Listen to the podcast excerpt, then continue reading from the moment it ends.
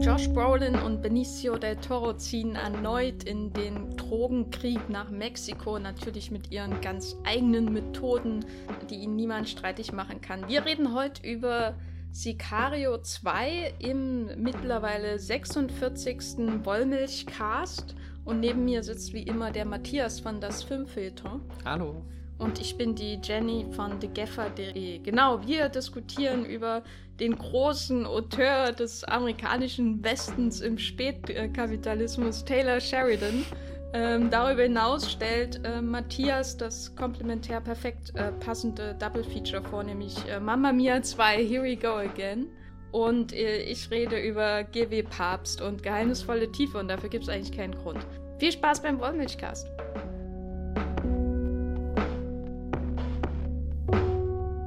Wir haben ihn schon erwähnt, Taylor Sheridan, den vielleicht nicht jeder von euch kennt. Drehbuchautor hat äh, geschrieben zum Beispiel Hell or High Water, Sicario und äh, bei Wind River hat er auch Regie geführt. Matthias, kannst du unseren Zuhörern kurz sagen, wer oder was eigentlich dieser Taylor Sheridan ist und warum wir jetzt über ihn gerade reden im Kontext von Sicario 2, Day of the Soldado? Na, ich glaube, das Erste, was interessant ist, dass es in den letzten Jahren ein, ein Drehbuchautor ist, der, der wirklich groß rausgekommen ist und kein Regisseur, der durch seine Inszenierung irgendwie auffällt, sondern jemand, der es mit seinen, seinen Inhalten geschafft hat, äh, zeitgemäßes mit äh, Vergangenem zu verbinden. Also du hast ja schon erwähnt hier, er, er interessiert sich für die Grenzen, interessiert sich für, für äh, Motive, die schon früher in alten Westernfilmen zu finden sind und verbindet das jetzt mit unserer äh, oder was heißt mit unserer, mit amerikanischen äh, Gesellschaft, äh, kritisiert den Kapitalismus und was man so alles macht, um äh, cool zu sein. genau. Ja. Erstens, man trägt irgendwie eine reflektierende Sonnenbrille Zweitens, man trägt Vans und drittens, man äh, kritisiert den amerikanischen Kapitalismus. Ja, genau, das fasst doch vielleicht seine Starter, Filme ganz gut zusammen. Starter Pack für cool sein, anno ja. 2018. Also wichtig ist dabei natürlich auch, dass man äh, in der Welt von Taylor Sheridan ein Mann ist, glaube ich, weil dann ist man nämlich derjenige, der helfen kann, der retten kann, der sich auskennt, der, der professionell ist. Äh, aber auch der, der, der ein Gewissen hat und, und trotz all der Abartigkeit in der Welt, in der man sich auffällt oder all der Verwesung, die da ist, hat man dann doch irgendwo diesen, diesen weichen Kern. Bei den Frauen, puh, äh, kann ich gar nicht sagen, wie es dabei aussieht. Ähm, das soll jetzt gar nicht so giftig sein, wie es vielleicht äh, tatsächlich in seinem Film ist. Er hat schon eine komische Art, äh, sein, seine Welt zu bevölkern, sage ich mal. Also da steckt schon sehr viel ähm, maskulines Denken drin, kann man das so sagen? Ich weiß es nicht. Ja, also er setzt sich so mit äh, Männlichkeit aus, mhm. die wir von ihren Charakteristiken halt eher aus dem Western kennen und aus dem äh, 19. Jahrhundert oder so. Und er versetzt diese Art von Figurentypen in die Gegenwart, in Hell or High Water, insbesondere natürlich in so ein Land, das von der Wirtschaftskrise gebeutelt ist und die dann eben wo dann eben die Cowboys von früher jetzt dazu übergehen, Banken zu überfallen. Das ist jetzt auch nicht die, die originellste Herangehensweise. Wobei seine Filme wirken schon immer so, als haben sie diesen, diesen cleveren alternativen Einschlag, um sich so irgendwas anzunähern, wo man entweder was äh, total Plattes erwarten würde oder irgendwas, was man schon tausendmal gesehen hat. Wirken jetzt sowohl Sicario als auch äh, hier, na, Hello High Water. Ich weiß nicht, die habe ich im Kino gesehen und dachte, naja, die, die fühlen sich doch irgendwie interessant, frisch, weiß nicht was an und Wind River ist sogar der erste, den ich emotional fand. Ähm, was mir mir auch, äh, also ich will ja nicht nur negativ hier von dem Mann sprechen, sondern äh, muss da auch gestehen, dass mich Wind River irgendwie gepackt hat. Äh, vielleicht liegt das aber auch an der eisigen Kälte von äh, Wyoming oder Wyoming, wo er spielt, ich weiß gar nicht. Ich glaube schon. Und äh, natürlich äh, Jeremy Renner, das ist eigentlich sehr witzig, weil bei all diesen Männern, die er in seinen Filmen hat, da ist Josh Brolin natürlich schon so der, der archetypischste, aber jetzt ein, ein Jeremy Renner eigentlich überhaupt nicht. Vor allem nicht im, im Blick auf die Karriere, die Renner jetzt so hat. Naja, aber er ist der Hurtlocker, ne? Ah ja, stimmt, der Hurtlocker. Gut, das ist Kannst schon... ihn nicht nur durch die Hawkeye-Brille sehen. nein, nein, ich gucke ihn gerade gar nicht hier nur durch die Hawkeye-Brille an. Oder die zweite Geige ja. in jedem anderen ja, Franchise. Ja, wollte wollt gerade sagen, so, so viele andere gibt es ja dann gar nicht. Hier der, der tolle äh, äh, Mission Impossible-Film, wo er mitgespielt hat. Und oder zwei oder drei. Es sind Born, gar nicht so viele. Der Born, wo er nicht Born ist. Ah, das war auch ein guter. Aber ich könnte nicht mal sagen, wie die Aaron Cross, oder? Aaron, ja, Cross, Aaron Cross, das ist doch so ein Name. Ja. Der männlichste Name, den Jeremy Renner haben kann, abgesehen von Renner und Jeremy. Renner, Jeremy. Hm. Ja, ich würde Taylor Sheridan, also ich bin bei ihm noch unsicher, was er denn jetzt, was, was er denn, was ihn denn jetzt so ganz besonders macht. Ich glaube, wenn man ihn super positiv gesonnen ist, dann könnte man ihn einordnen in so eine Reihe von ähm, amerikanischen Autoren slash Autorenfilmern, wie zum Beispiel ähm, hier heißt F. Greg Saylor oder S. Greg Saylor, halt der Regisseur und äh, Autor von Bone Tomahawk und ähm, hier Brawl in Cell Block 99 und äh, darüber hinaus Jim Mickel fällt mir noch ein, der hier äh, Cold in July gemacht hat und äh, diese Serie, diese ganz tolle Serie, deren Namen ich gerade vergessen habe, Titel ich gerade vergessen habe, mit äh, den Schauspielern, die ich auch vergessen habe. Aber sie existiert angeblich. Happen Leonard heißt die Serie mit äh, Michael K. Williams und James Purefoy. Ähm, wenn man ihm, wie gesagt, positiv gesonnen ist, dann würde ich ihn so in die ähm, Reihe irgendwie bringen, weil, weil ich glaube, die alle so mit Figuren Typen arbeiten, die irgendwie was tief Amerikanisches haben mhm. sollen äh, und sie in ungewohnte Kontexte setzen oder in ungewohnte Dynamiken. Wenn man ihm negativ gesonnen ist oder weniger ähm, äh, seinen Autorenstatus zu schätzen weiß, dann wäre wahrscheinlich naheliegend, dass sowas wie ähm, hier der Bright David Ayer oder so, weil der auch sehr auf die maskuline äh, Schiene aus ist oder ähm, vielleicht sogar Peter Burke, wobei Peter Burke um ein Vielfaches fähiger ist als äh, der Taylor Sheridan. Und das sage ich, man könnte so überlegen, hier wir haben auf der einen Seite Superhelden, ähm, Kino und so, dass die Kultur irgendwie dominiert und bestimmte Männlichkeitsformen ähm, äh, repräsentiert, äh, die vielleicht auch überaltert sind und dann gebrochen werden, ironisch und so weiter. Und auf der anderen Seite haben wir in diesem äh, schwindenden Mid-Budget-Kino und Independent-Kino haben wir diese männlichsten Männer-ever-Filme, äh, die, die manchmal sehr clever damit umgehen und manchmal eher nicht. Und er ist irgendwo dazwischen, habe ich so das Gefühl. Gerade mit Sicario 2, ähm, mm. würde ich sagen. Ich würde das auch auf. Äh, das war jetzt ein sehr Monolo aus, langer Monolog. Nö, nö, ist ja okay. Ja, Wind River habe ich leider nicht gesehen und ja. habe ich auch keine Lust drauf. Das hatte ich auch lange Zeit nicht die Lust drauf und hab, das ist so ein Film, den ich wirklich nur aus Pflichtbewusstsein gesehen habe, aber dann drinne saß und wirklich mitgenommen war. Aber ich glaube, das habe ich vorhin schon gesagt. Ich will nur was Positives sagen, bevor ich, ich nachher vielleicht gut, nichts mehr du, Positives sage. Äh, dass du mit, mit dem Positiven anfängst und ich mit dem Negativen und dann wird sich das in der Mitte ungefähr, glaube ich, ähm, verschieben, weil ich fand Sicario 2 nämlich gut. So richtig gut? Nicht richtig gut, aber ich fand ihn besser als den Vorgänger. Okay. Und ich äh, ähm, wir können ja gleich ja drauf zu sprechen kommen, vielleicht zu den Unterschieden zum Vorgängern, ähm, zum Vorgänger. Und zwar ähm, das erste, was natürlich auffällt und was im Vorfeld sehr stark diskutiert wurde, ist, dass die nominelle Hauptdarstellerin von Sicario und einer der Gründe, warum Sicario sicher auch erfolgreich war, in Sicario 2 gar nicht mitspielt, Emily Blunt. Ähm, wie hast du das wahrgenommen, Matthias, äh, dass du den Film überhaupt angeschaut hast, obwohl sie nicht mit. Ja, ich finde das schon fassungslos, wenn du ein potenzielles Franchise mit Emily Blunt in der Hauptrolle hast und dann einfach beschließt, einen zweiten Teil ohne sie zu drehen. Aber vielleicht ist das, vielleicht wollte sie auch nicht länger in dieser Welt leben. Vielleicht hat sie sich den erst nochmal angesehen und sich gedacht, ach nö, so gut bin ich da jetzt eigentlich nicht mit weg von gekommen, was auch immer. Ähm, ich finde ihre Figur für den ersten sehr wichtig, weil sie ja definitiv die Bezugsperson ist, im Gegensatz zu den anderen knallharten Killern oder was auch immer, die, die einfach Entscheidungen über das Töten fällen, so wie sie früh einen Kaffee kochen oder so. Und da ist sie ja schon jemand, der, der sich versucht, da schon äh, ehrgeizig reinzuschlagen in dieses Geschäft. Das ist vielleicht auch eine Seite, die, die dann abstößt an der Figur oder, oder mit der man sich dann nicht unbedingt identifizieren kann, aber generell ist ja ihr, ihr, was sie dann erfährt, wie sie da versucht reinzukommen und äh, ich glaube, das sind schon alles Dinge, wo man Zugang findet und äh, keine Ahnung, ich, wir haben vorhin festgestellt, Sicario kam 2015 und wir können uns kaum noch äh, im Detail an die Geschichte erinnern, aber so, so abgesehen von diesen paar, paar Key-Szenen, was halt geblieben ist, äh, sind, sind Emily Blunts niedergeschlagene Blicke, wenn sie nach Hause kommt und irgendwie den, den, Sand, den Staub und das Blut aus ihren Haaren wäscht oder, oder wenn sie dann eben zum Schluss da steht, auf ihrem Balkon die Pistole raushält und äh, auf Benicio del Toro richtet und dann vielleicht abdrückt, aber vielleicht auch nicht. Wer kann das schon sagen? Ich weiß gar nee. nicht, ob das geklärt wurde. Wurde das ich geklärt? Ich glaube, sie lässt ihn gehen. Sie lässt ihn gehen, ja. ja. Weil sie ist ein guter Mensch.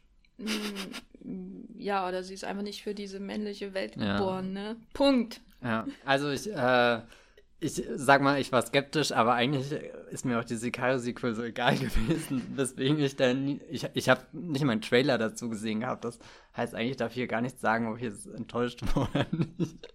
Ich habe ihn dann am äh, Freitag im Kino gesehen, habe mich selbst auf, äh, auf einen, einen Weg über die Grenze begeben, weil plötzlich waren keine äh, Straßenbahngleisen mehr gelegt.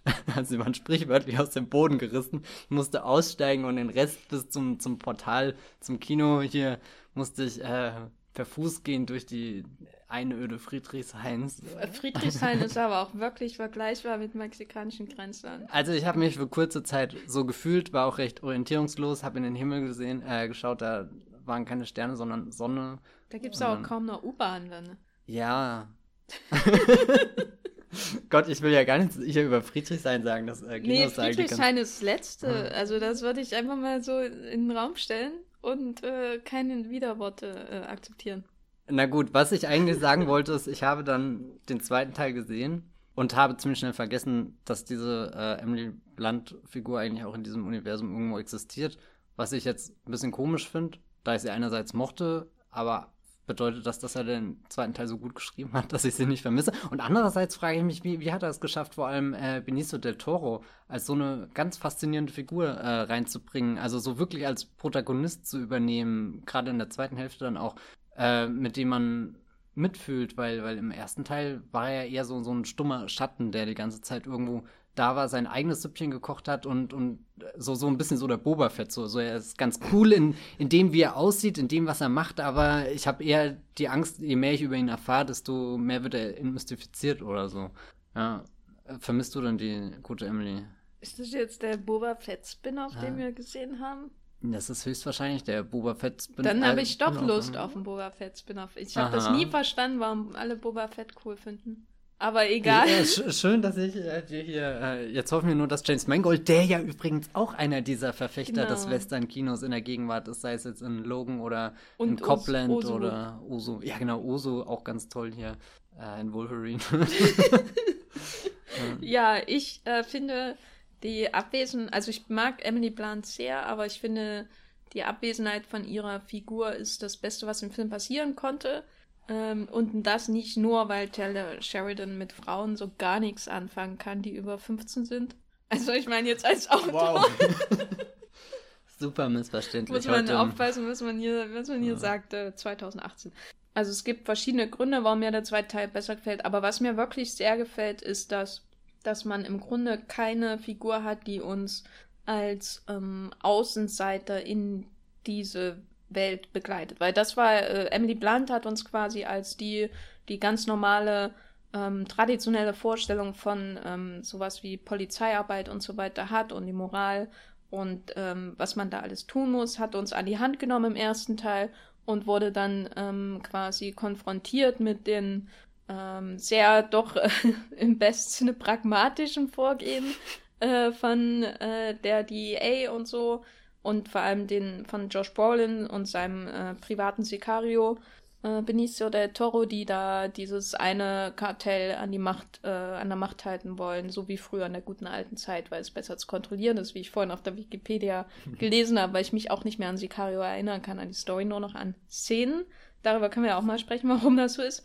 Und ähm, stattdessen haben wir jetzt eigentlich nur noch ähm, eine Ansammlung von Unsympathen, weil du vorhin Kaffee erwähnt hast, äh, ich fand es nett, dass in einer Szene, ähm, ich glaube, da waren dann nur Militärs anwesend mit Josh Brolin in so einem ähm, ähm, Verwaltungsraum und im Hintergrund so eine super glänzende moderne Espressomaschine zu sehen war. Da habe ich sehr lang hingeschaut. Aber ähm, wie dem auch sei, ich fand es war ein nettes Detail. Äh, äh, wie dem auch sei, ist das dem Film ist das irgendwie positiv für den Film, weil es gibt im Grunde keine echten Sympathiefiguren. Selbst das Mädchen, ähm, was quasi im Zentrum des ganzen Plots steht, was äh, wie ein äh, wandelnder MacGuffin äh, hin und her über die Grenze und wieder zurückgebracht wird und alles ein bisschen mit vorantreibt, äh, ohne irgendwas zu tun, wird eingeführt, indem sie äh, eine Mitschülerin ins Gesicht schlägt und so im Sinne von, ja, was willst du mir schon antun? Ich bin doch hier die Chefin vom, äh, die, die Tochter vom Paten, sozusagen. und der, der Schulleiter ihr gegenüber sitzt und eigentlich nur noch die Hände über den Kopf zusammenschlägt, weil er sie nicht, nicht von der Schule weisen kann. Und ähm, das hat mir einfach gefallen, weil äh, wenn, wenn also Schulleiter nicht, so machtlos sind. Das sowieso. Dass da äh, wurden äh, kindliche Rach Rachegelüste aus meiner Vergangenheit ausgelebt quasi auf der Leinwand. Nee, aber ähm, das hat mir gefallen, weil es nicht, also weil es quasi annimmt einfach von vornherein, dass die Welt so ist und dass es nicht eine andere gibt, sozusagen, die wie sie auch sein könnte, was die, die Emily Blunt-Figur ja repräsentiert. Ähm, sondern es ist einfach wesentlich konsequenter ähm, sozusagen und äh, das, man ist sofort drin, das hat mir sehr gut gefallen. Es gibt nicht diese endlosen, äh, dürfen wir jetzt so vorgehen oder nicht, bla aus dem ersten Film, sondern einfach konsequent. Er nimmt die Weltsicht seiner Figuren von vornherein an, ohne eine andere Figur einzuführen, die das in Frage stellt. Und das hat ihm, ähm, das hat dem Film wirklich äh, geholfen, sag ich mal so. Ich habe ja vorhin erwähnt, dass man sich eher so an Szenen aus Sicario erinnert als an die Story. Äh, und da ist natürlich eine zweite große Abwesenheit äh, bei Sicario 2 zu vermerken, nämlich Denis Villeneuve, über den wir hier auch schon geredet haben im Zusammenhang mit ähm, diesem Blade Runner-Film. Diesen, erinnerst du dich nicht mehr? Diesen einen von den ganzen. Von den ähm, acht Stück, die es gibt. genau. Äh, ja, der Bestfilm des Jahres äh, 2017 laut Movieplot Community. Das lasse ich mal so stehen. Matthias, was sagst du zu der Abwesenheit äh, von Denis Villeneuve? Ich finde, die ist bemerkbar, weil, also auch wenn ich nicht ein Fan seiner früheren Filme bin, sondern eher seitdem er halt so Filme macht wie Blade Runner. Also seit mhm. letztem Jahr bist du Fan? Nee, was hat er denn noch gemacht? Arrival. Ah ja, genau, Arrival. Arrival. Ah ja, stimmt. Die sind beide natürlich fantastisch und äh, gerade vieles, was in Arrival so, was ich so toll finde, dieses, äh, die Musik baut sich auf und, und du hast die ganze Zeit das Gefühl, es kommt immer mehr Druck dazu und äh, das ist ja auch schon in Sicario drin. Also der, der ist schon wahnsinnig äh, effizient inszeniert und, und bringt auch immer noch so ein Gefühl mit für, ich glaube, wenn sich Denis Villeneuve hier als der, der letzte Arthouse-Regisseur im Blockbuster-Kino oder was auch immer bezeichnet, äh, dann verstehe ich das manchmal, wenn ich, wenn ich an Sicario denke und überlege, wie er da schon diesen ersten, diese erste Stürmung des Hauses inszeniert hat oder so. Das ist zum Beispiel so eine Szene, die äh, mit ganz vielen vertrauten Einstellungen so, die schwer bewaffneten Männer gehen den Gang entlang, aber dann auch viele alternative Szenen, äh, wo, wo dann das Hauptgeschehen eher im Off stattfindet und die Kamera irgendwie an Emily Blunts Gesicht klebt oder einen Soldaten verfolgt, der sich übergibt.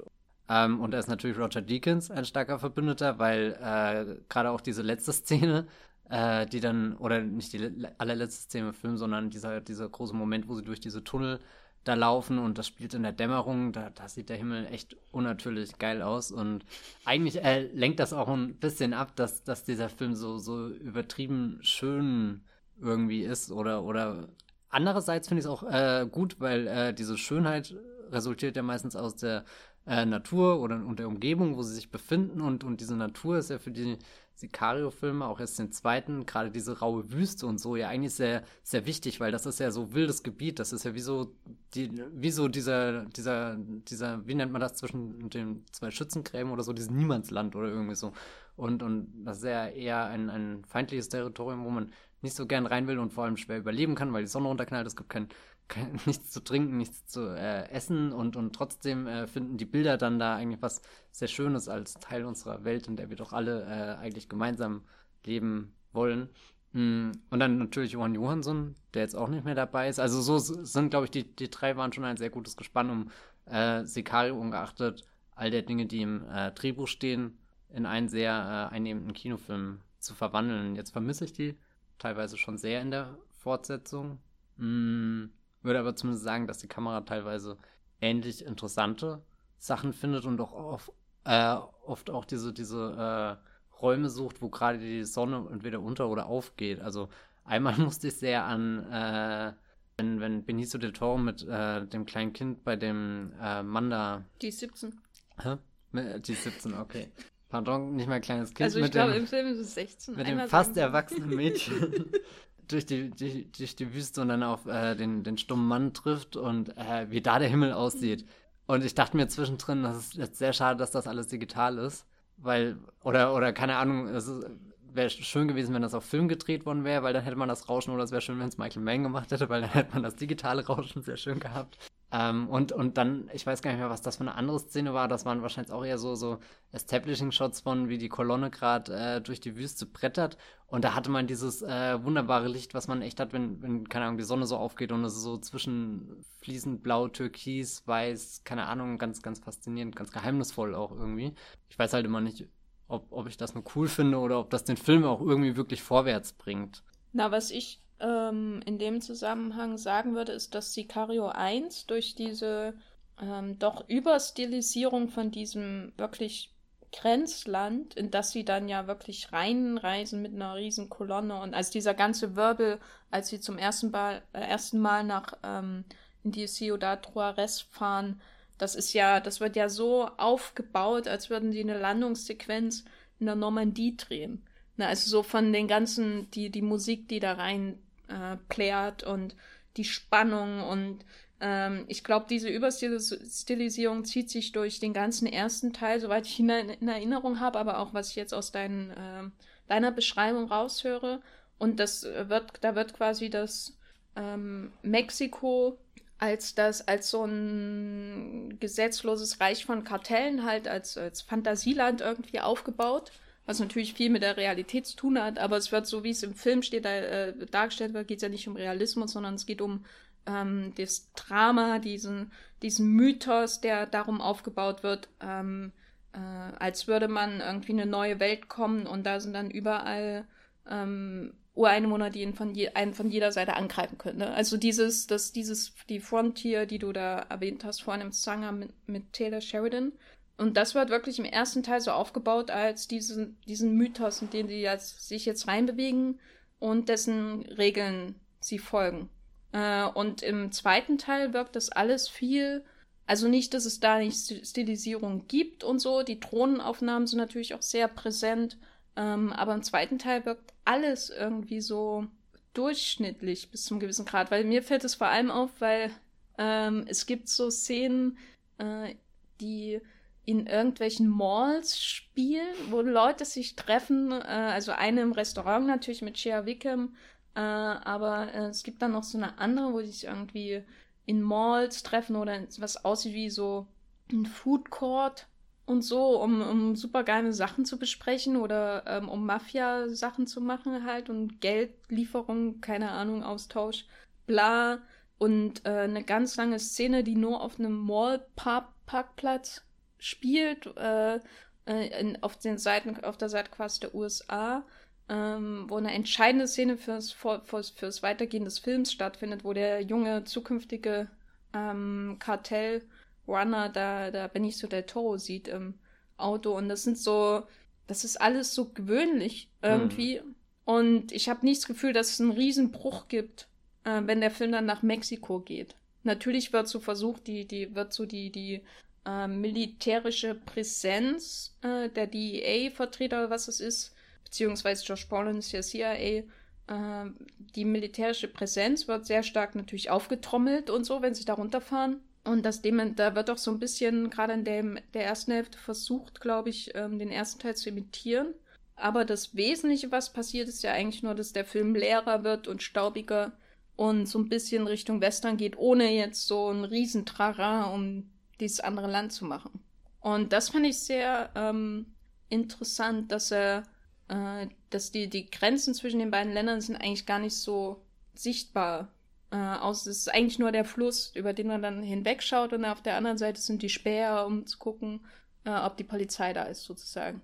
Und das ähm, fand ich in dem Film wesentlich effektiver als diese, diese ähm, komplette Überstilisierung des südlichen Nachbarn als, als ähm, Land des Chaos und des Schreckens irgendwie, soweit, obwohl das natürlich teilweise auch zutrifft. Ja, diese Durchschnittlichkeit, wo du sagst, ich muss die ganze Zeit an eine äh, Szene denken, die auf dem Stützpunkt, dem US-Stützpunkt stattfindet. Ich weiß gar nicht, wer da genau gebrieft wird. Auf alle Fälle Josh Brolin sind dabei. Und im Hintergrund stehen äh, diese typischen Süßigkeitenautomaten. Ja. Und alle drei sind leer. Das und ich habe mich gefragt, super. what the fuck? Essen die da so viele Mars Nee, nee, das ist, das ist, weil die, die äh, der, die Mission ja abgewürgt wurde. Ah, okay. Also das war meine Interpretation. Also ich hatte das interpretiert, die stehen einfach drin, um die Leere dieser Figuren zum Ausdruck zu bringen und dachte mir, oh Gott, das hast du dir gerade nicht wirklich gedacht. Aber irgendwie fand ich den Gedanken dann sehr witzig und habe mich selber amüsiert, wie, wie mächtig diese, diese, diese Automaten da echt den Hintergrund belagern. Die Automaten, ähm, genau, die Automaten fand ich auch super. Ähm, genau wie die Espressomaschine und diese ganzen Details, die irgendwie den Hintergrund füllen. Das wirkt halt alles so wie, ähm, das könnte auch hier im Büro stehen, nur sind die da halt in einem, im Drogenkrieg. Ne? Ja. Ähm, Aber das ist ja auch Alltag für manche Menschen. Genau. Und äh, eine Konstante, jetzt haben wir bisher ja über die Änderung geredet, äh, eine Konstante sind ja die beiden Hauptdarsteller, Josh Brolin und Benicio del Toro. Ähm, wie würdest du denn, hast du das Gefühl gehabt, dass die irgendwie weiterentwickelt werden im Vergleich zum ersten Teil? Ja, ich glaube schon, sie bekommen beide so, so kleine Geschichten. Aber jetzt nicht, dass, dass der, ich glaube, das ist nicht das Hauptanliegen des Films. Da bin ich mir generell sehr unsicher, was, was dann dieser Film wirklich als Fortsetzung oder wenn es denn überhaupt eine Fortsetzung ist, äh, so, oder vielleicht eine andere Geschichte, die zeitlich gesehen vor dem ersten Teil oder wo auch immer spielt, das adressiert er ja selbst so gar nicht unbedingt. Also bei Benicio del Toro bin ich in letzter Zeit, ich weiß gar nicht, irgendwo habe ich den mal in meinem Kopf abgespeichert mit, ach nö, der spielt schon wieder damit. Und Was? Ja, ich, ich weiß gar nicht warum, aber jetzt äh, so, so in letzter Zeit, egal wo ich ihn gesehen habe, das ist ein verdammt guter Schauspieler. Und äh, Sicario 2, würde ich sagen, ist auch so ein Fall, wo der Film außenrum vielleicht mich nicht so überzeugt, aber er definitiv darin äh, ein Magnet ist. Du solltest unbedingt hm? nochmal The Usual Suspects gucken. Der ist sehr gut gealtert und überhaupt nicht mehr problematisch durch die Beteiligung. Usual Suspects habe ich tatsächlich erst ein einziges Mal vor 800 Jahren gesehen. War aber ganz gut damals. Der hatte einen guten Twist am Ende. Yay. Äh, nee, also so, äh, und, und gleiches trifft irgendwie auch auf Josh Brolin zu. Ich bin von beiden manchmal genervt, aber wenn man sie dann mal da sieht, wie sie so in ihrem Element sind und, und Josh Brolin hat ja dieses ja wirklich ein, ein mega Jahr, wo, wo diese Thanos-Rolle, also so, ich glaube, wir hatten ja im Thanos-Podcast, hatte ich auch schon gesagt, dass er es schafft, unter dieser, dieser Maske durchzustechen, obwohl er ja eigentlich so, so gut wie, wie nichts von seiner Natürlichkeit damit reinbringen kann. Und trotzdem ist er so, so markant und kann mit seiner Stimme schon irgendwie Dinge zum Beben bringen. Und jetzt auch neulich dieser Netflix-Film, wo er mit dabei war. Obwohl ich da auch kein großer Fan von dem Film bin, habe ich das Gefühl, dass, dass er da, obwohl er so einen absoluten Stereotypen spielt, ganz viele feine, kleine äh, Nuancen mitbringt und, und irgendwie, wenn er hier jetzt mit seinem Crocstar am Anfang schon eingeführt wird, wie er da, äh, weißt du, so richtig der Mann, der hier vom Schaffen kommt und erst über den Militärstützpunkt läuft, da dachte ich auch schon wieder, um Gottes Willen. Aber äh, irgendwie muss man ihm dann trotzdem zuschauen, dem Josh Brolin. Josh Brolin ist ja. aber auch der einzige Schauspieler, der Crocs cool aussehen lassen kann. Ja, oder? Ich, ich weiß nicht, ob, ob ich seine Figur für den Film, weiß nicht, so eine funktionale Figur irgendwie. Also so, so ist ganz klar, was, was, was Sheridan damit erzählen will und er, er hat sie auch sehr radikal gestaltet und, und keine Ahnung, klar kriegt er am Ende seine äh, Gewissensbisse, wenn er aufräumen muss, beziehungsweise wenn, wenn er mit seiner Mission von, von der, der hier, wer ist das, Catherine Keener? Nein. Ja. Doch. Catherine Keener, wenn, wenn sie ihn versucht abzuwürgen. Und Matthew Modine. Wer war das? Der hat den, ich glaube, Secretary of State oder ah, okay. so gespielt. Die waren auch sehr schamlos, diese Szenen in den äh, US-Büros, wo, wo da ein Knall hat. Ja, dann machen wir das halt so, das wird ja schmutzig. Und so irgendwie, wo so, so ein paar Männer, die haben sich jetzt mal diesen, diesen Spe Special-Dude, der halt den Josh Brolin, der hat Erfahrung mit, mit Kriegsspielen und Krieg anzetteln. Und, und also so, das war schon eine Szene, die war so hart an der, an der Parodie irgendwie. Ähm, dass da, dass da einfach, keine Ahnung, dass es kein, dass die genauso so unerfahren und dumm sind wie wir eigentlich und halt jetzt eine Lösung brauchen und dann halt sich den Typ da einladen, der sagt, ja gut, er braucht die und die äh, paar Millionen und, und dann stellt er da seinen kleinen Krieg auf, ja. Ja, der Moment äh, war es dann auch, wo ich dachte, der Film spielt vor Sicario 1. Okay, ne? Weil Brolin in Sicario ja schon irgendwie da etabliert ist in diesem ähm, Drogenkrieg, ne? Mhm. Und also es war sehr verwirrend. Aber ist ja auch egal, wie er spielt, äh, wo er wann spielt, vielleicht. Davor oder danach werden wir spätestens im dritten Teil. Das Schlimme ist, hätte das nie jemand gesagt, hätte ich da noch nie drüber nachgedacht. Dann würde ich jetzt hier ganz glücklich sitzen und denken, das ist halt jetzt der zweite Teil und Emily Blunt genießt keine Ahnung was. Aber ja, wie fandest du dann die, die beiden also mir ging es genau umgekehrt, äh, weil ich find, fand, also Josh Brolin hatte ich die lange, lange Zeit einfach satt, äh, weil ich, ich weiß nicht, weil er halt überall war und ich habe irgendwie nie so richtig verstanden, was er dem Ganzen hinzufügt, außer vielleicht in No Country for Old Men. Und dieses Jahr hat sich das so ein bisschen gewandelt, ähm, weil Nicht unbedingt wegen, na doch, auch Thanos fand ich ganz okay für einen Marvel-Bösewicht. Ähm, Deadpool fand ich ihn, er ist der Grund, warum der Film überhaupt erträglich war. Und äh, der Jodie Hill-Film für Netflix, der war einfach super. Super.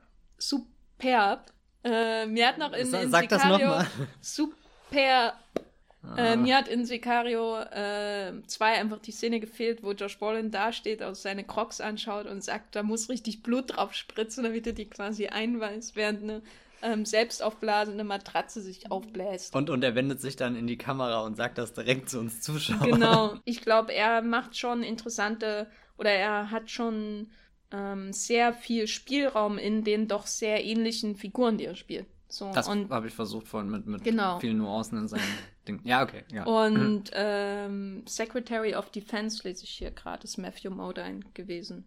Hier. Hm, ja.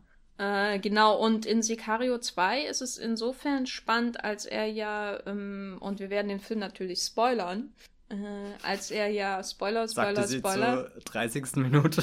genau, äh, als er ja so ein bisschen fast zum Antagonisten wird, der ähm, irgendwie so eingeführt wird, als wäre halt der, der coole Dude, der alles kontrollieren kann und der eben auch sagt, was Sache ist und so weiter, aber letztendlich doch nur ein Erfüllungsgehilfe von den Oberen ist und das dann auch macht und dadurch auch ähm, den Benicio del Toro quasi in die Zwangslage bringt, mit dem, äh, mit dem Mädchen da über die Grenze zu fliehen auf eigene Faust und der hat alle gegen sich sozusagen und ähm, das ist super, fand ich super interessant. Auch so ein Vorteil des Films, dass er eben nicht so eine Emily Blunt-Figur hat, dass man völlig unkommentiert sieht, wie die CIA oder was auch immer Einheit diesen Transport, wie die, wie die da mit ihren gepanzerten Wagen ankommen und mit ihren Hubschraubern im Finale. Und das ist eine halbe Armee und da steht so ein kleiner, da ist so ein geschmacklos grün leuchtender Van oder sowas und noch ein Auto von den von den Menschenschmugglern, die das Mädchen da transportieren und äh, die ballern die einfach alle ab. So, und du hast niemanden, der sagt, hier, also, Mr. Brolin, so geht das aber nicht hier. Ich gehe jetzt heute in mein Hotel oder sowas in der ah. Art. Also du hast nicht den Mittler, der dem Zuschauer das erträglich macht, sondern du musst, das wird dir alles irgendwie reingewirkt. Ich bin auch nicht sicher, ob der Film das geil findet oder nicht. Ist mir eigentlich auch egal, weil ähm, dadurch, dass es einfach zeigt, ähm, wirkt der viel ähm, ambivalenter als Sicario. Bei Sicario kannst du dich immer auf die Position von Emily Blunt zurückziehen und äh, dich distanzieren von Josh Brolins Figur und Benicio del Toros Figur. Und hier bist du irgendwie dazwischen. Und die einzige Figur, auf die du dich so ein bisschen zurückziehen kannst, ist ähm, das Mädchen. Das ist aber auch nie vokalisiert, sondern die hat zwei ganz tolle Szenen, wo sie einfach nur ähm, ihre jeweils, äh, ihr jeweiliges Gegenüber so wortlos anschaut und äh, du quasi die ganze Enttäuschung äh, über was auch immer da gerade passiert, weil es ist alles komplett sinnlos, was da passiert im Film. Also wirklich, es führt alles zu nix. Das finde ich auch toll. Aber zurück zu, da, das, da sage ich noch was zu, aber ähm, das fand ich wirklich ähm, interessant, dass Brolin das tragen kann, dass man ihn äh, dass er zum Bösewicht wird und dann irgendwie wieder halbwegs irgendwie annehmbar, weil das Mädchen wenigstens nicht erschießt, na immerhin. Ähm, fand ich ein bisschen, hätte ich, der Film hätte mir besser gefallen, wenn er das Mädchen erschossen hätte. Äh, sollte man nicht außer Kontext zitieren. Äh, und Benicio del Toro, der macht manchmal in seinen Filmen viel zu viel. Das nervt manchmal. Ähm, generell mag ich ihn aber. Und ich glaube, in äh, dem Film, da hat es mir einfach sehr viel Freude bereitet, dass er Top-Billing in einem Hollywood-Film hat nach all den Jahren, äh, wo er doch eher so ein klassischer Nebendarsteller ist. Und das macht er sehr gut. Also die, die Szene, wo er den ähm, gehörlosen Bauern da ähm, erklärt, äh, eine ganz lange Einstellung, was sie da gerade machen und dass er auch keine Angst haben soll. Das ist einfach ähm, da hätte ich, da wünsche ich mir manchmal, ich hätte noch, er hätte noch mehr Western gedreht oder sowas in der Art. Ja, man ähm, kann ja noch alles machen hier. Ja, aber kommt ja auch in die Jahre, ne? Und hat Star Wars jetzt? Vielleicht sollte er in Bond Tomahawk 2 mitspielen. Ah. Kommt Bo der wirklich? Boner, Boner Tomahawk. Wir können ja mal ähm, jetzt einfach mal über diese starke Zweiteilung des Films reden. Mhm. Weil ich habe oft gelesen, dass ähm, erstens, äh, viele dem Regisseur Stefano Solima unterstellen, dass er das Drehbuch von Taylor Sheridan irgendwie umgearbeitet hat und deswegen äh, der zweite, der zweite beziehungsweise dritte Akt sehr viel anders ist als der Anfang. Ähm, und dann habe ich vielfach auch die Meinung gelesen, oh, der Film geht so geil los und dann passiert der Rest. Ging es dir ähnlich? Ich finde auf keinen Fall, dass der, die erste Hälfte die bessere ist. Die zweite Hälfte ist definitiv die, wo packend ist, wo man erkennt, dass der Film sehr kompromisslos und konsequent ist, weil das könnte ja auch noch alles kippen können. So, äh, natürlich die letzten zehn Minuten finde ich dann irgendwie doof, äh, was auch mit dem Umgang mit Benicio de Toros Figur zu tun hat, weil da, wo ich wirklich, äh, das eine Mal, wo ich Gänsehaut hatte, ist, als er da einfach erschossen wird.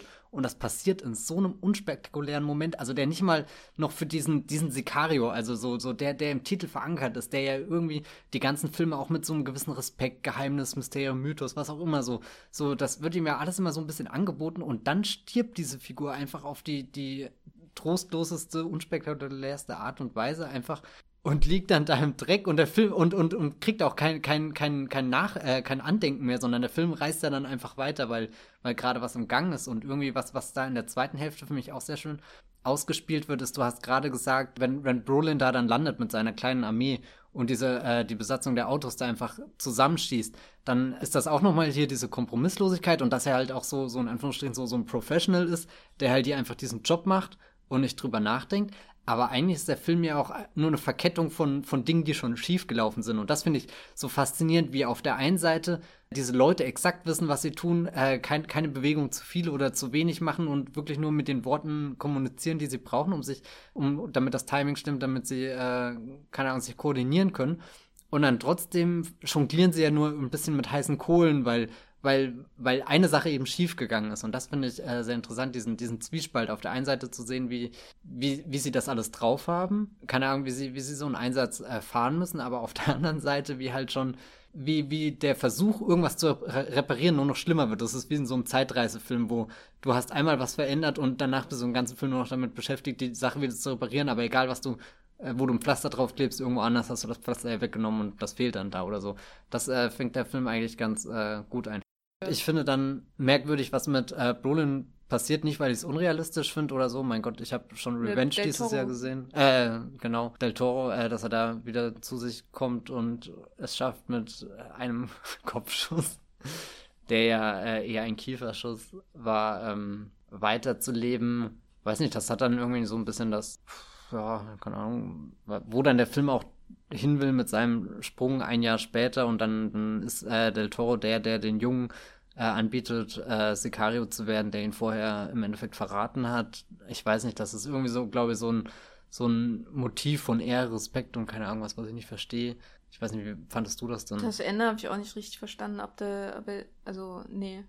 Ich brauche ja, brauch einen Explainer. Können wir, oder oder vielleicht müsste man auch nochmal hier Leon schauen oder so, um, um diese, ja. dieser Beziehung von erwachsener Auftragskiller und junges Unschuld. Ja, prinzipiell. Na, ich glaube, der will ihn einfach instrumentalisieren, ja, ja, natürlich, um ja. Äh, gegen die vorzugehen, die. Und das wäre ja ein sind. schönes Motiv des Films, so, weil hier alle instrumentalisiert werden, beziehungsweise sich instrumentalisieren lassen, um die eigenen Ziele umzusetzen und dann halt den Punkt verpassen, wo sie aussteigen können, beziehungsweise sich das nehmen, was sie eigentlich nehmen wollten und dann merken, dass sie zu tief drin sind und jetzt entweder alles auf eine Karte setzen müssen oder rausfliegen. Ich, ich fand das Ende nicht gut. Den Epilog.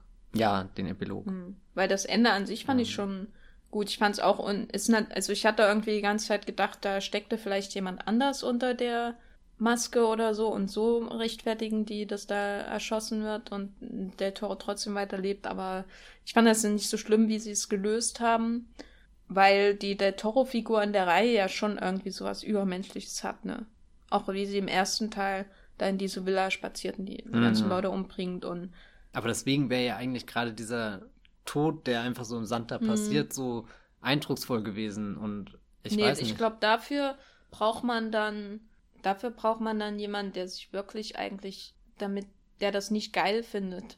Also das ist ja so dieses Moment, wer, wer zusammen, ist jetzt der, der es na, geil die, findet? die, ich weiß nicht, Taylor, ich glaube, Taylor Sheridan findet diese, diese ähm, äh, Militarisierung äh, der DEA und so weiter und der, das, dieses ganze, dieses, dieser ja schon seit Jahrzehnten andauernde Drogenkrieg, der das ja irgendwie auch begründet, warum die so da hineinziehen, findet das geil.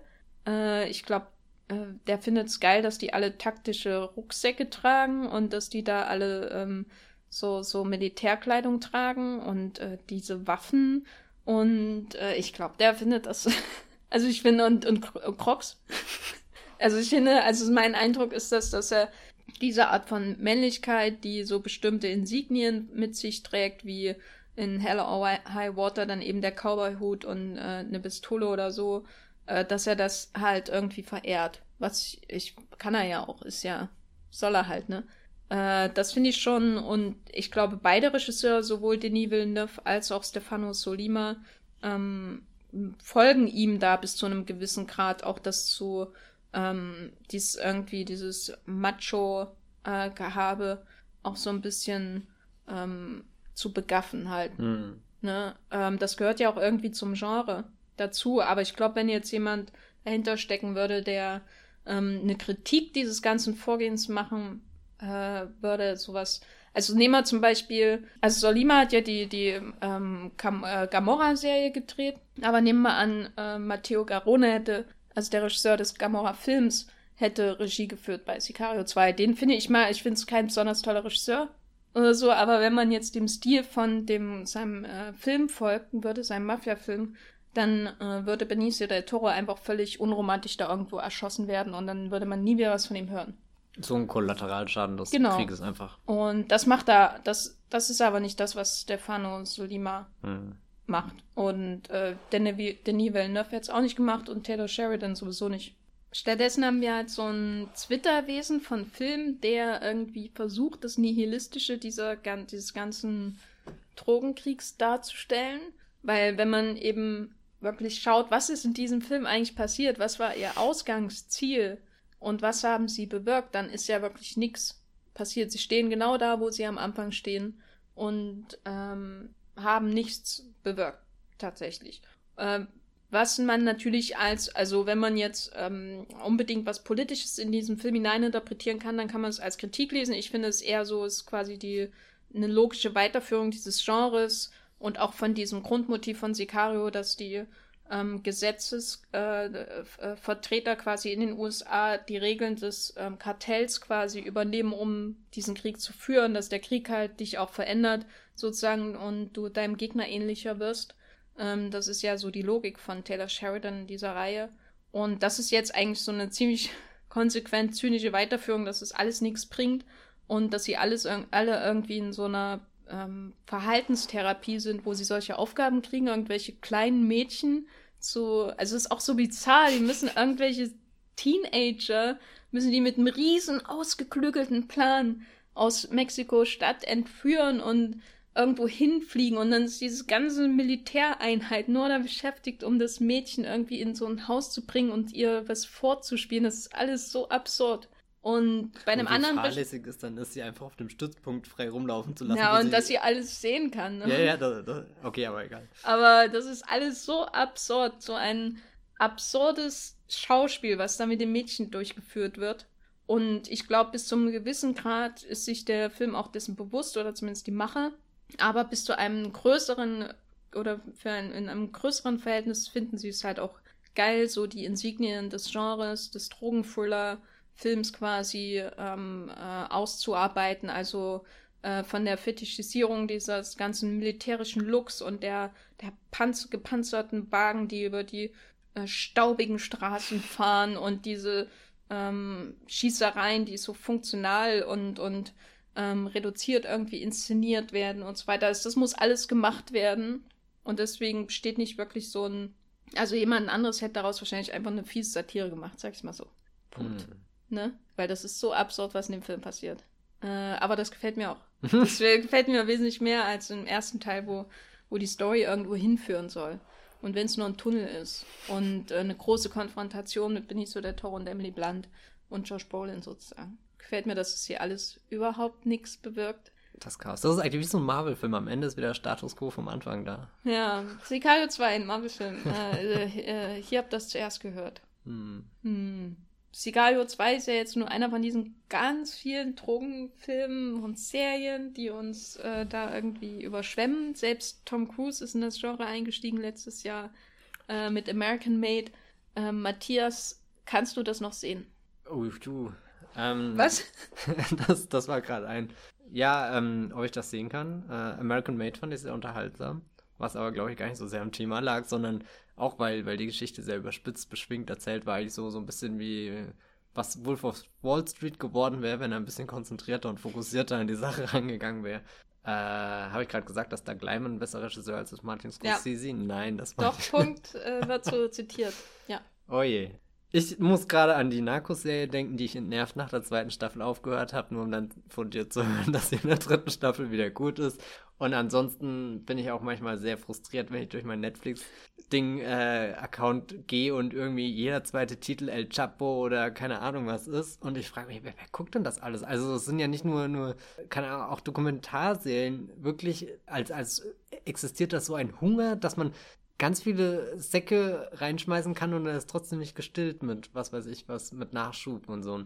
Ähm, irgendwie habe ich da leider, keine Ahnung, so, so eher, es fühlt sich auf den ersten Blick erstmal alles gleich an oder so. Und deswegen, glaube ich, ist Sicario auch so ein Film gewesen, der halt schon anders aussah und deswegen da auch Eindruck und Einschlag hinterlassen hat, während, weiß nicht, irgendwie so jedes neue Bild aus irgendeiner Netflix, Drogenkartell, was auch immer, DEA-Serie, oh, nett, bitte nett schon wieder.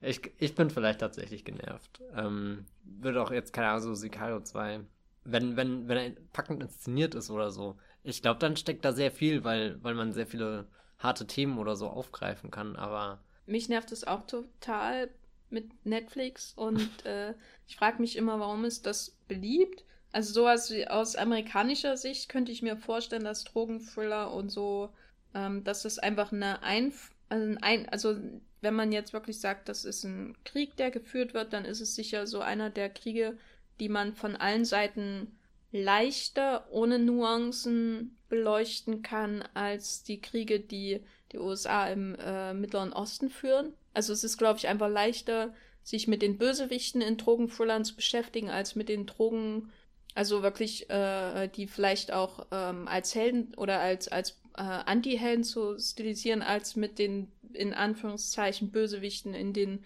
äh, diversen Kriegsschauplätzen, die die USA im Rest der Welt haben. Und ich kann mir vorstellen, das ist einer der Gründe, warum der Drogenkrieg und äh, seine verschiedenen Fraktionen ähm, so, so populäre Thriller-Stoffe sind. Äh, ganz, also bei Narcos, Narcos ist ja sowas wie The Real äh, äh Housewives of äh, äh, Bogota eigentlich im Grunde. Also ähm, das mhm. alles, was mit dem US-Leuten passiert, ist ja völlig uninteressant. Du guckst das um den Lebensstil von Pablo Escobar irgendwie zu beobachten und dazwischen so ein bisschen Gewalt und so. Äh, aber das ist ja das, dass dieses irgendwie eine fremde Welt, aber irgendwie machen ist auch so viel Bling Bling, was äh, ein bisschen Unterhaltung bietet. Und, und auch ein bisschen soapig ist. Genau. Äh, und ein Thriller-Plot, der dich irgendwie bei Laune hält. Und das ist, aber im Großen und Ganzen ist es doch, geht es doch schon in Richtung Stilisierung vom Gangster-Lifestyle und äh, ich würde einfach an diesem ganzen Kram gebe ich ganz einfach ausschließlich Brian De Palma die Schuld, der Scarface das Remake in die Welt gesetzt hat. Und ich glaube, alle, die, die jetzt diese ganzen Netflix-Serien schauen, die hatten als 13-Jähriger auch ein Scarface-Poster mit Al Pacino in ihrem Kinderzimmer. Und ich hasse diesen Film und das, was er hervorgebracht hat. Punkt. Hm. Ich habe den einmal gesehen und fand ihn vor allem sehr in der Zeit hängen geblieben. Ein wenig, ja. Ist nicht der stärkste De Palma. Müsst ihr vielleicht nochmal schauen. Ja. Hm. Aber was ich damit eigentlich sagen will, ähm, ich glaube, von allen diesen ganzen Drogenfüller-Kram, ähm, Serien und Filmen, die uns gerade überschwemmen, ist Sicario 2 ähm, einer der, auf jeden Fall einer der besseren, meiner Meinung nach. Es wäre jetzt auch schon mein Fazit zu dem Film, weil er, ähm, ob absichtlich oder nicht, gar nicht, nicht in die, ist egal, äh, nicht in die Falle tritt, ähm, das für uns irgendwie noch ähm, gutierbar zu machen, sondern sehr, ähm, ja, sehr äh, upfront ist mit seinen durchaus zynischen ähm, Hauptfiguren äh, und die letztendlich peinliche, ähm, unfähige Marionetten äh, von noch unfähigeren Bürokraten sind. Das hat mir gefallen. Ja. Das ist eigentlich Warten auf Godot, nur ist äh, Godot der Gangsterboss äh, Reyes, den man nie sieht in dem Film. Und Fist vermutlich eine schwarze Sonnenbrille trägt. Was ist dein Fazit zu Sicario ja, 2? Na, er existiert und das finde ich an sich aus vielen Gründen interessant. Zum einen hätte ich äh, bis vor vorgestern noch gesagt, der, das macht keinen Sinn.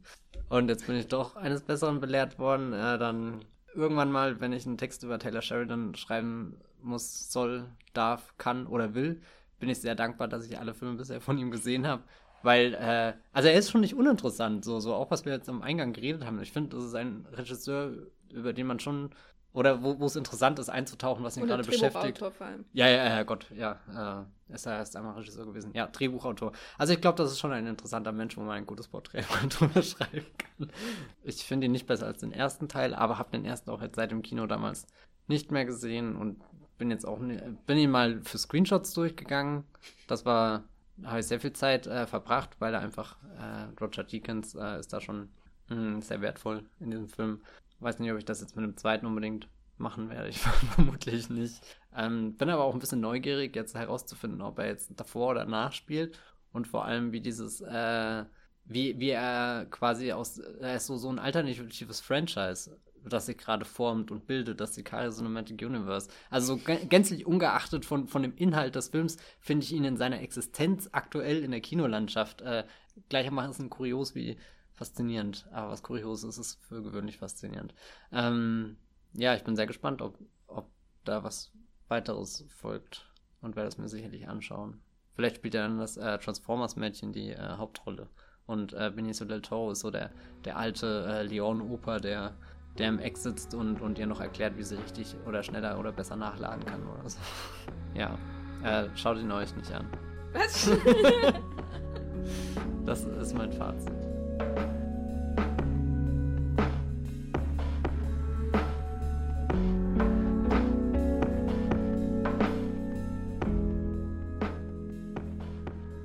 erfreulicher bin ich diese Woche aus dem Kino bei einem anderen Film gegangen, der gar nichts mit Auftragskillern und, und düster dreinblickenden Männern zu tun hatte. Im Gegenteil, hier haben die äh, Gesichter wirklich nur gestrahlt von der ersten bis zur letzten Minute, was eigentlich fast genauso nervtötend und anstrengend ist. Aber mit so viel Elan, Energie und, und Herzensfreude umgesetzt, dass ich mich habe von äh, Mama Mia, Here We Go Again verzaubern lassen, der Musical-Fortsetzung des gleichnamigen Films, der vor einer Dekade bei uns in die Kinos kam und ich mich damals geweigert habe, ihn zu schauen, weil ich dachte, das ist doof. Aber generell wenig Ahnung damals hatte. Wann war das? 2008? 14 Jahren? Echt, kam der? Ja, okay. Ähm, und jetzt dieser zweite Teil. Also zwischenzeitlich habe ich natürlich den, das, das Musical öfter gesehen und hatte vor allem äh, nach High Rise meine intensivste Aber-Phase bisher, was getriggert wurde durch die Verwendung von SOS, was damals so eine Orchesterversion kam und dann später von Portishead in einer ganz verzerrt, traurig, creepy, düster gecoverten Version und äh, obwohl diese Versionen so, so unterschiedlich sind, sind die, ähm, äh, äh, die Harmonien von dem Lied ja geblieben. Also dieses SOS hat schon sehr tolle Harmonien und dann war ich neugierig und wollte mehr äh, hören. Und äh, habe mir dann mindestens einen Monat lang sehr viel aber Sachen angehört. Und selbst wenn ich nicht komplett durch die Diskograf äh, Diskografie durchblick, bin ich schon immer wieder beeindruckt, wie viele dieser äh, Harmonien aber eben zusammenbringt. Und ich glaube, also so, so manche Bands könnten sich froh schätzen, wenn sie in ihrem ganzen Leben auch nur einen Song hinkriegen, der, der teilweise so, so äh, schwerelos wirken kann, wie, wie der von ABBA oder so. Also jetzt ohne hier irgendwas über Musik erzählen zu wollen oder so, ich saß auch bei Mamma Mia 2 wieder im Kino und war schlicht begeistert, wie viel, äh, wie, wie mitreißend diese Songs werden können, wenn man sich darauf einlässt und vor allem, wenn ein Musical dann die, die, die Möglichkeiten nutzt, dazu Menschen tanzen zu lassen, sie dazu singen zu lassen, ähm, dann kommt dem zweiten Teil natürlich zugute, dass das jetzt äh, Old Parker ist der Regisseur, weiß gar nicht, wie die Leute den ersten Teil so inszeniert finden. Ich glaube. Ich finde ihn furchtbar inszeniert. genau darauf wollte ich hinaus. Hatte ich jetzt beim zweiten schon das Gefühl, da hat sich jemand überlegt, äh, dass er jetzt nicht auf einer Bühne steht, sondern eben mit einer Filmkamera in einem Studio oder vielleicht sogar auf einer griechischen Insel wie er das Ganze in Szene setzen kann und herausgekommen sind äh, mit die verblüffendsten Szenenübergänge, die so in den letzten Jahren im Kino zu sehen waren. Äh, der Film hat ja eine Geschwindigkeit, was ja am Tempo der Songs auch irgendwie liegt und, und dass er nur zwei Stunden lang ist, aber unfassbar viele Figuren halt ihr ein Lied mindestens singen lassen will und, und das muss natürlich alles irgendwie passieren und wie er das miteinander verbindet und dann vor allem die zwei Zeitebenen, weil um mal kurz so ein bisschen auf die Geschichte einzugehen, das hat sich eigentlich nicht sehr viel verändert im Gegensatz zum äh, ersten Teil, außer dass eine gewisse Figur nicht mehr unter uns weilt, ohne das jetzt zu spoilern, aber ich weiß auch nicht, ob das ein Spoiler ist, der irgendjemanden wirklich beschäftigt, weil in diesem Film geht es eigentlich nur darum, dass, dass die Leute strahlen und da ist der Tod, ich, den kann man gar nicht richtig realisieren oder die Niederlage oder selbst wenn ein Sturm kommt, der, der das äh, geplante, äh, der ein geplantes Fest äh, förmlich niederreißt, hat man das Gefühl, es ist immer noch warm und die Leute haben sich doch gegenseitig, es ist toll. Wie jede große Fortsetzung orientiert sich auch Mamma Mia 2 an äh, der besten Fortsetzung aller Zeiten, nämlich der Pate 2. Und dann äh, äh, hier äh, sehr viele Flashbacks, die äh, keinen jungen Robert De Niro zeigen, aber dafür eine äh, junge Donna, die wird ja im Alter gespielt von Meryl Streep. Und jetzt in dem neuen Film macht das Lily James. Ich äh, stecke ja nicht sehr in dieser äh, äh, Mamma Mia Mythologie drin oder so und blick ehrlich gesagt auch nicht durch, wer jetzt welcher Vater ist und warum das überhaupt wichtig ist. Das also so, das schaffen die Filme überhaupt nicht zu, zu ich transportieren. Ich glaube, der hm? letzte realistischste war am Ende von Mamma Mia Pierce Brosnan, oder? Ich glaube auch, dass Pierce Brosnan sich so durchgesetzt hat, im ja. Gegensatz zu dem äh, starken Schweden und dem, dem verklemmten Briten. Pierce Brosnan ist auch der von den dreien, äh, hier Stan Skarsgård und Colin Firth sind die anderen zwei, der jetzt im, in der Fortsetzung die, die meiste Screentime genießt, obwohl irgendjemand den Männern da gesagt hat, dass sie nicht so gut singen können und jetzt durften sie leider weniger singen, obwohl gerade Pierce Brosnan im ersten Teil, der, der hat Momente, wenn, wenn er fast die Kamera umarmen will, wenn, wenn hier der, der ehemalige Bond dasteht und sagt, ich bin jetzt hier auf meiner griechischen Insel angekommen. Das keine Ahnung, bin ich schon versöhnt mit der Welt eigentlich. Und äh, auf alle Fälle, Lily James äh, erzählt dann, oder äh, mit Lily James wird dann in den Flashbacks erzählt, was man sich im Endeffekt hätte schon denken können, nämlich wie sie diese drei Männer kennenlernt und das ist, man erfährt wirklich nichts, was man nicht schon irgendwie hätte erahnen können. Das ist teilweise ein bisschen frustrierend, weil ich weiß nicht, dadurch fühlt sich halt alles nach einer Wiederholung an. Gleichzeitig ist dieser Film so auf Wiederholung ausgesetzt, dass, dass sich ganze Szenen spiegeln, dass sich das äh, Schicksal hier von der äh, Sophie, äh, Sophie, äh, gespielt von Amanda Seyfried, das ist ja die Tochter von Donna und, und äh, sie kommt jetzt quasi immer näher in das Alter, wo ihre Mutter einst war und keine Ahnung, das kollidiert immer mehr. Also der, der Film ist ein, ein Kreislauf. Egal wo du hinschaust, du, du findest immer äh, äh, Verweise, Referenzen und, und äh, ganze, ganze Bilder, die, die nachgestellt äh, werden, die sich doppeln und, und natürlich auch die, die persönlichen Entscheidungen, die sie treffen müssen, ob sie sich für die Karriere entscheiden, ob sie sich für das Leben auf der Insel entscheiden, ihren eigenen Träumen folgen und bla bla bla bla bla. Das ist alles äh, gar nicht so wichtig, weil sobald dann Lily James singt, ist das so gigantisch, dass du dich fragst, warum hatte Edgar Wright nicht den Mut, äh, Baby Driver wirklich in ein Musical Ach, zu verwandeln? Das? Ja, das ist die. Das oh. ist hier oh. Cinderella aus dem Kenneth Brenner Disney Live-Action Berlinale Teil. Stimmt, den hab ich ja gesehen. Ja. Oh äh, nein, also Lily James kann sehr gut singen. Selbst wenn jetzt Meryl Streep in diesem Film deutlich kürzer tritt, aus diversen Gründen, ist sie da ein, eine äh, würdige Donner-Nachfolgerin, die der Figur auch ihre eigene äh, Energie bringt oder so. Was sie auf keinen Fall versucht und ich weiß nicht, ob das je jemand für möglich gehalten hätte, Meryl Streep nachzuahmen oder so. Also sie ist jetzt nicht wie vielleicht bei Star Wars, wo man das erwartet, dass ein junger Han Solo äh, die keine Ahnung, Mimik und Gestik von Harrison Ford übernimmt. Das ist im Mamma Mia äh, Cinematic Universe überhaupt nicht der Anspruch. Ich glaube, weder von den Machern noch von den Fans der Film dreht sich irgendwann, das ist sehr schön. Äh, wenn du das Gefühl hast, dass so ein Musical abhebt oder so, wenn,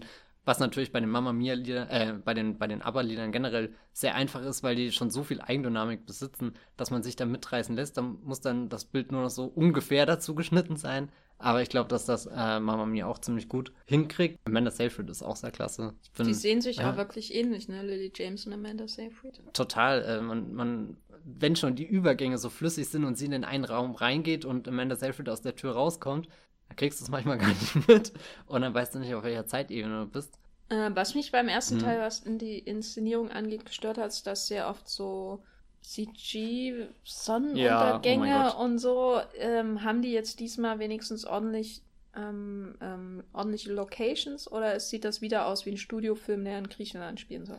Beides. Äh, es gibt teilweise Greenscreen-Szenen, wo ich mir gedacht habe, hat da irgendjemand mal drüber geschaut? Oh, dass, nee. Äh, also so, so, wo du um die Umrisse der Figuren das, das grünliche Flimmern siehst. Ich glaube, die haben auch mit GIMP gearbeitet. Ja, vermutlich. Ähm, aber dann eben, wenn, wenn mal so, so was Größeres gestaged wird, es gibt dann zum Beispiel am Anfang eine äh, Szene, wo, wo die College, äh, wo ihr College-Abschluss von, von der jungen äh, Donna äh, nachgestellt wird und keine Ahnung, so, sobald dann mehr Akteure da sind und, und das Set irgendwie aufwendig ist, hast du schon das Gefühl, dass da äh, sich jemand Gedanken gemacht hat und auch was investiert hat, damit das ein bisschen äh, professioneller wirkt. Aber so ein, keine Ahnung, gerade gerade die Griechenland-Szenen, wenn, wenn dann die Sonnenuntergänge kommen, sind super künstlich, aber es ist ja auch irgendwie also ich glaube, das fällt dir nur auf, wenn du danach suchst, wenn du dich einfach mitreißen lässt, dann, dann füttert dieses, dieses Goldlilane, was dann im Himmel erscheint, perfekt die, die Dramatik der Songs und jetzt, wo wir gerade dabei sind, muss ich dann leider doch noch was äh, erwähnen, weil hier Cher spielt ja äh, die Großmutter von der Sophie, also die Mutter von Sie spielt die Donna. Mutter? Hä? Okay, nee, ist gut. Die, aber ich da, nee, wegen Cher ist die Mutter von Meryl Streep. Ja, ja, genau. Ähm, und ich habe leider null Beziehung zu Cher und saß dann im Kino und war irgendwie verblüfft, dass sich alle so gefreut haben, weil, weil ihre Rolle so unnatürlich in diesen Film integriert wird. Sie wird irgendwie die ganze Zeit so im Hintergrund als die böse Mutter aufgebaut, die Mutter, von der man weg musste nach Griechenland und auf keinen Fall wieder zurück nach, äh, nach, Las Vegas oder wo auch immer sie ihre Shows macht oder so. Und sie kommt dann da zum Schluss und ist auf einmal der, der emotionale Donnerersatz für Sophie. Und dann soll innerhalb von zehn Minuten, weil Cher ist so, so, ein, so ein Hybrid zwischen Cameo und eigentlich habe ich noch eine tragende Schlüsselrolle in diesem Film, soll sie äh, so, so, ein, so ein Donnerersatz, keine Ahnung, emotional bilden und das funktioniert halt in dem Film überhaupt nicht. Das ist, ich fand das echt katastrophal. Das, äh, ich weiß nicht, so, sie hat dann, äh, was, was sehr schön ist, äh, sie singt mit äh, äh, Andy Garcia, der einen Mann namens äh, Fernando spielt. und wie, wie, wie Andy Garcia in diesem Film mit seinem Bart und mit seinem Hut durch diese äh, griechische Idylle schlendert, das ist schon unverschämt. Ich glaube, er ist definitiv der Mann am Set, der den meisten Spaß hat und, und vielleicht bis heute kein Geld dafür bekommen hat, weil er das mit seinem Urlaub verwechselt hat oder so. Aber das ist vielleicht generell Ausdruck dieses Films, dass, dass, ja, dass er gute Laune verbreitet im, im Stil, wie es äh, vielleicht so zuletzt äh, Magic Mike 2 oder so gemacht hat. Also so total äh, all in gegangen, in sich, sich da drin verlieren. Ähm, es gibt tausend Konflikte, aber im Endeffekt ist keiner wichtig, weil der Film geht irgendwo weiter, aber am Ende hat man dann trotzdem das Gefühl, was äh, erlebt zu haben. Irgendwie doch diese, so, so, obwohl ich vorhin gesagt habe, ähm, all die Flashbacks illustrieren nur noch, was im ersten Teil äh, schon mal erwähnt wurde. Und damals auch mit ganz, ganz, ganz kurzen Flashbacks hat man ja schon mal die, die drei Männer in, in Jung und sehr lächerlich vor allem gesehen. Äh, trotzdem hat man das Gefühl, diese, diese Reise nochmal durchgestanden zu haben mit äh, Sophie bzw. Donna. Und äh, ist dann auch ein bisschen geschafft. Ja, ich kann diesen Mamma Mia 2 empfehlen. Er läuft im Kino und ihr solltet ihn euch anschauen und Spaß haben. Und deiner Meinung nach ja. auf keinen Fall ein, ein nerviger ja. ähm, Twitter-Hype, der da gerade stattfindet. Man kann nicht ein genug Mamma Mia haben. Nee, ich glaube nicht. Äh, Mama Mia ist, ist der, das neueste Produkt der Nicecore-Strömung, zu der ich äh, weitere oh Filme zählen würde wie. Oh, du oder David Ehrlich? David Ehrlich natürlich. Oh. Also Nicecore finde ich wirklich einen dummen Begriff. Oh, das, das, ist auf jeden Fall in seiner Dummheit fast schon posthuman. posthuman finde ich dagegen eine der interessantesten Strömungen, die in der vergangenen Dekade in unserem Blockbuster-Kino zu sehen waren. Mit, was sind denn die drei? Na, Godzilla und Planet der Affen 2 und 3. Ah ja, okay. Und was ist mit Transformers? Da haben ja auch die Rob die Transformers haben ja auch nicht Persönlichkeit. Also es ist nicht posthuman, es ist auch nicht postroboter, es ist einfach nichts. Okay.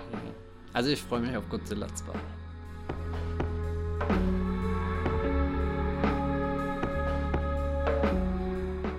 Ich habe in den letzten Tagen äh, nichts geguckt, über das ich reden kann. Ähm, deswegen, außer ich, ich glaube, der Godzilla 2 Trailer, der zählt nicht. Ja, du ähm, kannst auch jetzt gerne über den Godzilla 2 Trailer reden. Ähm, deswegen habe ich mal geschaut, was ich äh, beim Filmfestival in Bologna gesehen habe vor ein paar Wochen und mir da einen Film herausgepickt, nämlich Geheimnisvolle Tiefe von GW Papst, äh, um hier beim äh, BAD Kinoeinschlag im Wollmilchcast ähm, nicht äh, äh, mein Standing zu verlieren. Genau, es muss ja nicht immer Keutner sein. Und zwar ähm, geheimnisvolle Tiefe, äh, GW Papst, äh, äh, den assoziieren wahrscheinlich die meisten mit äh, der neuen Sachlichkeit ähm, äh, im deutschen Kino der 20er Jahre. Also ähm, berühmtesten ist sicherlich die Freudlose Gasse. Dann hat er aber auch noch den äh, Piz Palü gedreht, ähm, äh, allseits bekannt äh, und äh, gefeatured in Inglourious Bastards. Mhm von Quentin Tarantino, genau. Und Geheimnisvolle Tiefe ist entstanden nach dem Krieg. Äh, eine Phase in seiner Karriere, die nicht so bekannt ist, aus verschiedensten Gründen. Also ich glaube, der einzige Film, den ich kenne, den er dann nach dem Krieg gedreht hat, ist der über den ähm, 20. Juli, also der, der über den, das Attentat auf Hitler, weil da kam immer ein BR äh, jeden Tag, 23 War das Uhr. Stauffenberg mit Genau. Tom Cruise? Nicht ganz. Okay. Kenneth Brenner hat nicht mit GW Papst gedreht. Ach, schade. Jedenfalls hat ähm, GW Papst äh, nach dem Krieg sehr viele Misserfolge auch gedreht und ähm, Austauschbarkeiten und äh, deswegen redet man heute über diese Filme auch nicht besonders viel. Geheimnisvolle Tiefe zählt im Grunde dazu. Äh, 49 ins Kino gekommen, war nochmal eine größere Produktion von ihm und war ein Riesenflop. Und es ist auch wirklich einer der bizarrsten Filme, die ich in Bologna gesehen habe. Ähm, dass man heute über den Film nicht redet, liegt auch daran, dass er lange Zeit in seiner vollständigen Form auch einfach nicht zu haben war. Ähm, die ähm, Restauration ist jetzt eben äh, im Gang. Ich glaube, durch äh, äh, in Wien ist es ähm, vollzogen worden und in Bologna wurde gezeigt. Und ich glaube nicht, dass man auch in Zukunft wahnsinnig viel über geheimnisvolle Tiefe reden wird. Aber ich fand es ähm, super spannend, weil er einerseits, so wurde er auch eingeführt in Bologna, sowas ist wie ein äh, Papst Best of, also GW Papst Best of, nicht äh, römischer Papst Best of, weil es kommen natürlich Wanderungen übers Eis vor, aber auch freudsche Psychoanalyse und so weiter und so fort, was man in seinen früheren Filmen auch hat, diverse Elemente. Er scheint sich da auch selbst zu zitieren. Ähm, das ist das eine Interessante. Das andere Interessante ist aber auch, dass der Film irgendwie so monströs ist. Ähm, und äh, ich glaube, äh, als ich aufgestanden bin nach dem Kinobesuch, ähm, stand auch vor mir ein Herr, der das äh, Wort auch benutzt hat. Äh, und den muss ich jetzt crediten. Äh, der, äh, dass der Film monströs ist, ist wirklich eine Monstrosität von einem Film mit einer ähm, sehr, also weiß nicht, wirkt ein bisschen wie ein Men's Rights Activist Film über Höhlenforscher. Es ist wirklich super seltsam. Kurz gesagt geht es um einen Höhlenforscher, Dr. Wittig. Oh. Und das ist ein heißer Dude, Alter.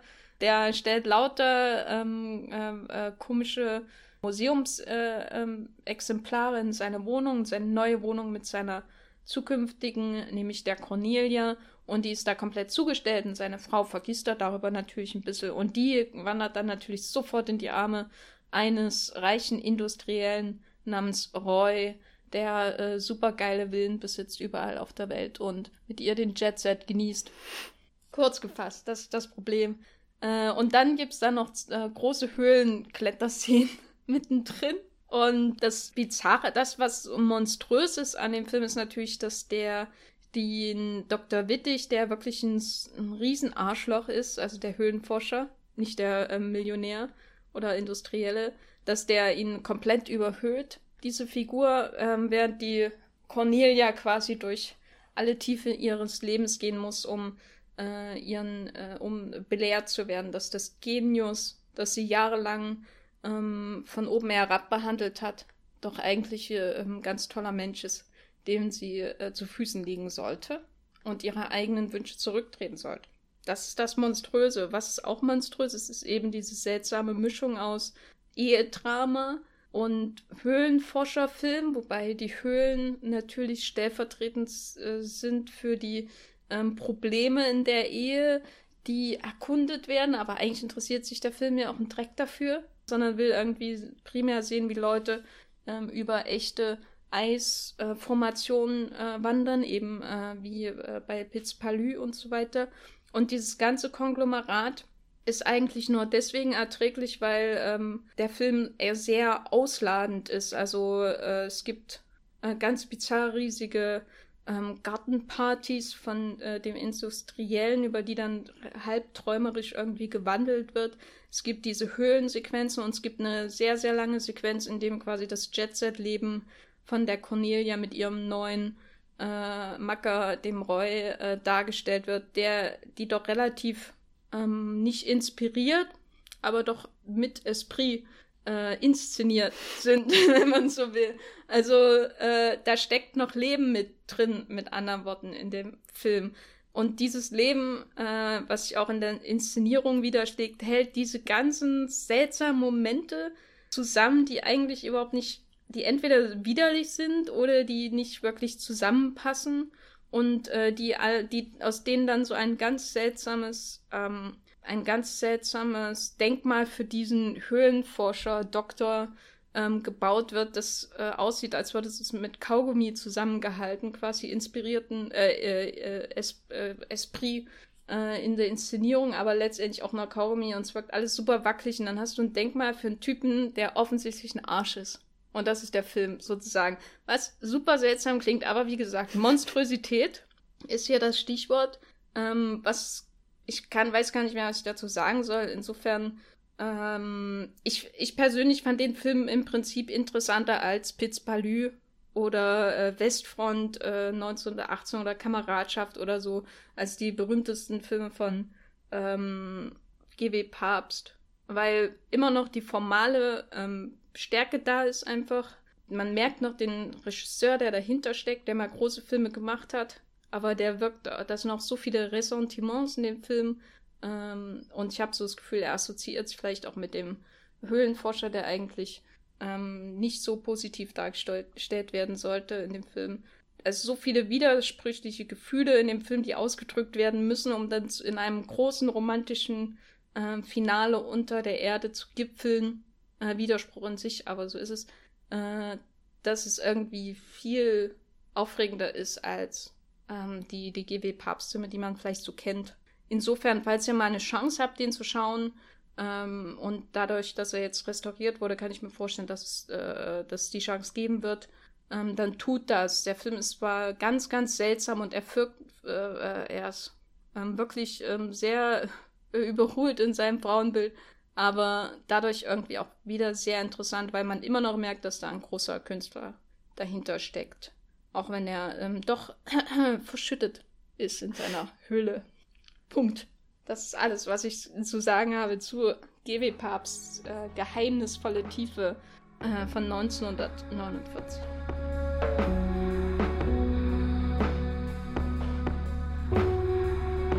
Das war der 46.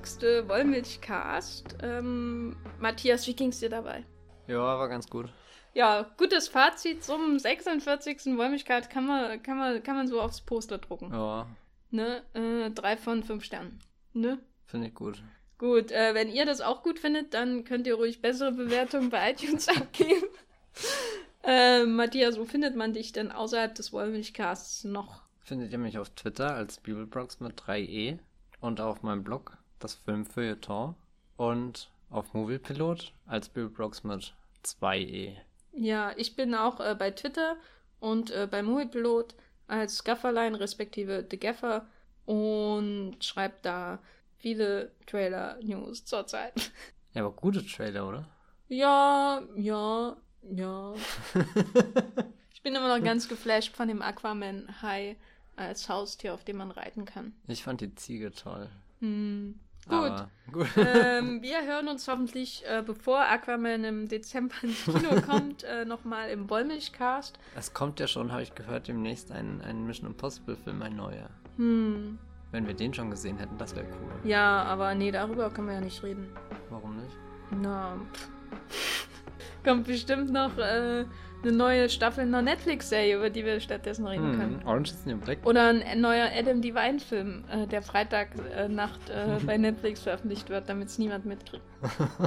wir wünschen euch auf jeden Fall äh, bis zum nächsten Wollmilchcast, wovon auch immer er handeln wird, äh, eine schöne Zeit. Tschüss. Ciao.